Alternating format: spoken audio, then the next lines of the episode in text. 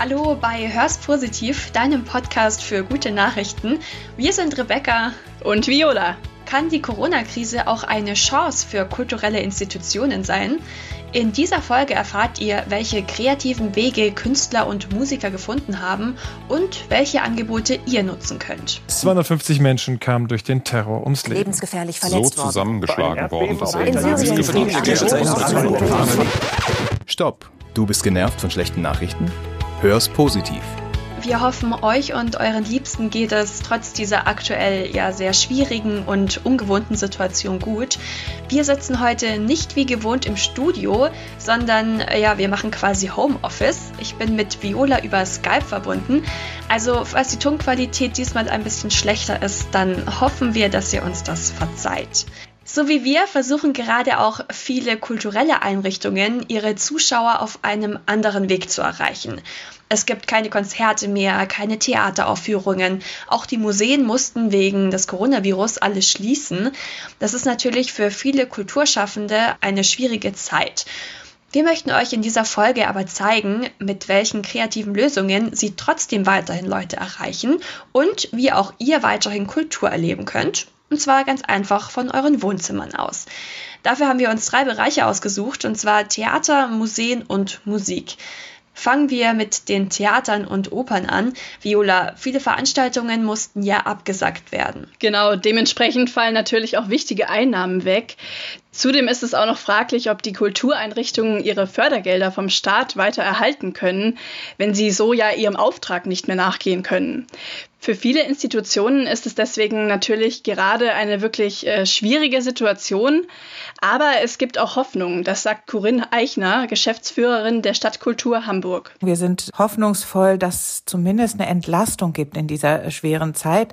Die Signale sind da sehr positiv. Es ist ein Notfallfonds in Hamburg aufgebaut worden, von dem wir uns erhoffen, dass es auch sehr schnell dann zu einer Auszahlung von Geldern kommt, weil ja Gehälter ähm, gezahlt werden müssen und so weiter. Also bestimmte Fixkosten laufen ja weiter und es gibt auch auf Seiten des Bundes Fonds, die jetzt aufgesetzt werden. Also da ist sehr, sehr viel Bewegung.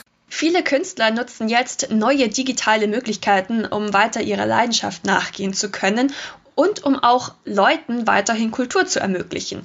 Es gibt zum Beispiel große Opernhäuser, die jetzt Online-Übertragungen von Konzerten und Opernaufführungen anbieten ähm, wie zum Beispiel die Wiener Staatsoper, die Elbphilharmonie in Hamburg oder das Royal Opera House in London. Da können dann Zuschauer auf deren Website die Opernaufführungen anschauen. Und es gibt auch viele Theaterstücke, die jetzt einfach ins Internet verlagert werden. Das bieten zum Beispiel die Schaubühne in Berlin an oder die Münchner Kammerspiele. Genau, ein paar der Angebote, die du gerade genannt hast, die gab es auch schon vor der Corona-Krise. Viele haben sich aber entschlossen, aufgrund der aktuellen Situation eben da ihr Angebot online auszuweiten. Für größere Häuser ist es aber natürlich einfacher, solche Angebote auf die Beine zu stellen, da die ja natürlich auch eine viel größere Reichweite haben. Kleinere Kultureinrichtungen haben es da etwas schwerer, das sagt Corinne Eichner von der Stadtkultur Hamburg. Was aber wirklich fehlt, ist das Interaktive, ist irgendwas, was Gemeinschaft schafft.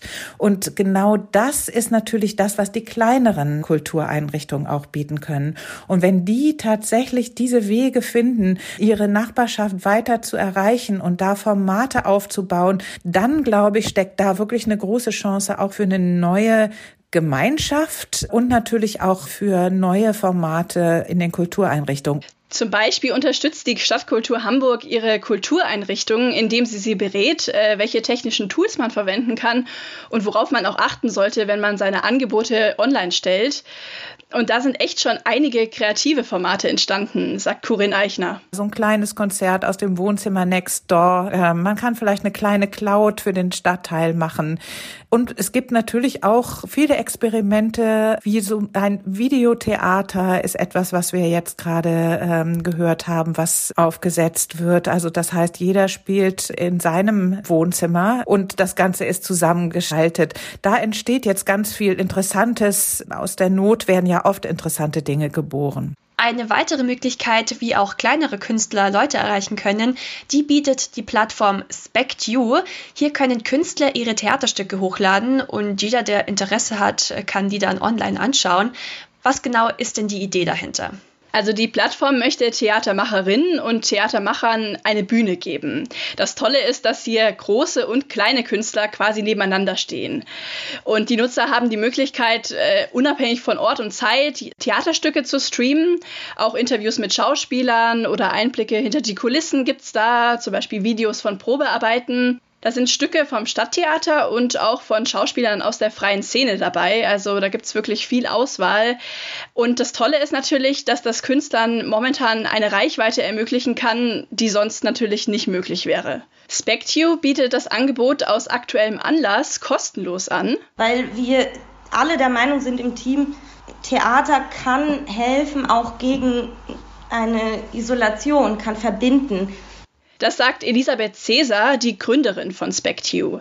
Die Plattform wurde wegen der aktuellen Lage früher als geplant gestartet und befindet sich jetzt gerade in so einer Art Testphase. Gerade haben die knapp 600 private Nutzer auf der Plattform und knapp 300 Theatermacherinnen und Theatermacher was mich wahnsinnig freut, ist, wenn auch private Theaterinteressierte sagen, Mensch, so toll. Teilweise auch Leute, die Theater noch gar nicht so kannten. Die waren eigentlich noch gar nicht Theater interessiert und schreiben jetzt zurück, Mensch toll, das, jetzt habe ich mal eine Idee davon, wie Theater sein könnte.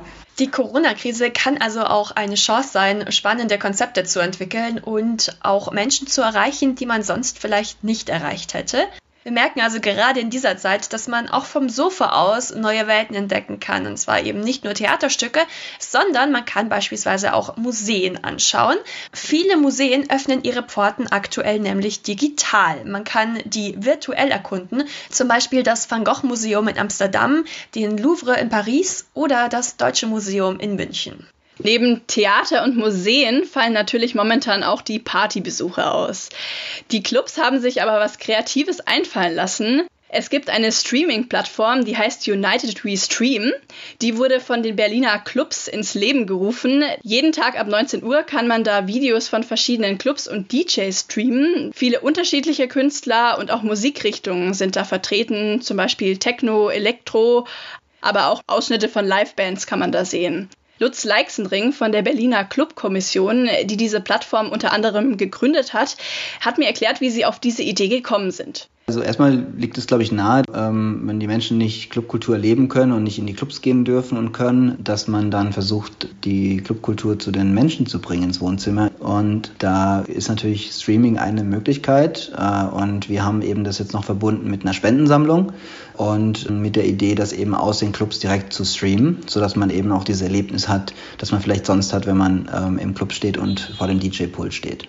Er hat ja jetzt von einer Spendenaktion gesprochen. Das heißt also, das Angebot ist an sich kostenlos, aber man kann spenden. Genau, äh, die Spenden werden dafür genutzt, Clubs, denen es gerade schlecht geht, zu unterstützen. Da gibt es einen Fonds, wo sich Berliner Clubs und Live-Musikspielstätten bewerben können. Eine Jury entscheidet dann, ob der jeweilige Club in den Fonds aufgenommen wird. Und die kriegen quasi dann die ganzen Erlöse der Plattform, also die ganzen Spenden. Ein kleiner Teil der Spenden geht dabei auch an den Stiftungsfonds Zivile Seenotrettung. Wenn man die Solidarität von Menschen erwartet, dann macht man das eben nicht mit einer Bezahlschranke, sondern äh, mit einem freiwilligen Angebot und hoffen natürlich, dass die Menschen das ausgeben, was sie vielleicht sonst auch an der Clubtür lassen für ein, für ein, mit einem Eintrittsgeld. Und das, diese Rechnung ist aufgegangen. Wir haben also jetzt nach knapp fünf Tagen Streamen um die Viertelmillion Euro eingenommen. Wow, nicht schlecht. Da ist also schon echt viel zusammengekommen. Und davon profitieren dann also die Berliner Clubs. Aber was ist denn mit den vielen einzelnen kleinen Künstlern? Weil gerade für die ist es ja jetzt schwer. Auch die können davon profitieren, sagt Lutz Leixenring. Wir denken eben, dass wenn wir die Institution Club erhalten können, von denen ja auch viele Künstler abhängig sind, dass wir dann vor allem helfen, dass die eben nach Corona oder nach dieser Krise eben auch weiterhin existieren und die Künstler dann auch nach der Krise ihre Auftrittsmöglichkeit haben werden. Und das ist eigentlich unser Hauptaspekt gerade, eben ähm, diese Institution jetzt in dieser schwierigen Zeit ähm, über Wasser zu halten. Also ich finde, das sind alles sehr tolle Möglichkeiten, die ja auch vielleicht dauerhaft bestehen bleiben. Aber dass diese Angebote auch wirklich einen Theater-, Museums- oder Clubbesuch ersetzen können, das halte ich für eher unwahrscheinlich. Für mich wäre das einfach nicht dasselbe. Ja, so geht es mir auch. Äh, man freut sich natürlich auch wieder auf die Zeit danach, wenn man endlich sich wieder mit Leuten treffen kann und solche Sachen dann machen kann. Das wird auf jeden Fall dafür zu führen, dass die Menschen den Drang spüren werden, sich wieder zu treffen und auszutauschen und die Musik live zu hören. Die Angebote, die wir euch jetzt vorgestellt haben, das waren natürlich bei Weitem nicht alle, die es gibt. Wir stellen euch in den nächsten Tagen eine ausführliche Übersicht von einigen Kultur-, Theater- und Musikangeboten auf unserem Instagram-Kanal zur Verfügung. Also wenn ihr noch nach Ideen sucht, wie ihr eure freie Zeit nutzen könnt, dann schaut da doch gerne vorbei unter Hör's Positiv. Hör's Positiv. Jetzt noch mehr positive Nachrichten. Luxemburg hat als erstes Land der Welt die öffentlichen Verkehrsmittel kostenlos gemacht. Im ganzen Land kann man in Zukunft umsonst mit dem Bus, der Bahn und der Tram fahren. Damit will man erreichen, dass die Menschen die öffentlichen Verkehrsmittel mehr nutzen und das eigene Auto vielleicht zu Hause stehen lassen. Somit könnte der CO2-Ausstoß wesentlich verringert werden. Der luxemburgische Mobilitätsminister erklärte, Luxemburg will ein Modell für moderne Mobilität im 21. Jahrhundert in Europa sein. Ein Vorbild sind zurzeit auch viele Menschen, die sich in der aktuellen Corona-Krise wirklich sehr solidarisch zeigen.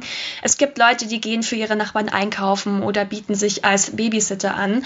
In Oberkotzau in Bayern gibt es eine Pizzeria, die bietet Menschen ab 70 Jahren ein kostenloses Mittagessen per Lieferservice an. Da können sich die Senioren jeden Mittwochmittag telefonisch eine Pizza oder ein Nudelgericht bestellen und das wird ihnen dann kostenlos geliefert. Der Inhaber der Pizzeria sagt, er möchte damit in der aktuellen Situation etwas Gutes tun. Finde ich sehr schön, die Aktion. Ich finde, gerade merkt man schon auch irgendwie so den Zusammenhalt von den Menschen. Viele tolle Aktionen, die es in letzter Zeit gab. Wir sind am Ende angekommen. Auch für uns war diese Folge etwas Neues, da wir das erste Mal uns per Skype gegenüber saßen und nicht in echt. Wie immer schickt uns gerne eure positiven Nachrichten. Ich glaube, gerade aktuell ist es super schön, ein paar positive Nachrichten zu haben. Die könnt ihr uns per Instagram oder E-Mail schicken. Genau, und wir hoffen, ihr bleibt weiterhin gesund. Ähm, wir wünschen euch alles Gute und bis zur nächsten Folge. Tschüss. Tschüss.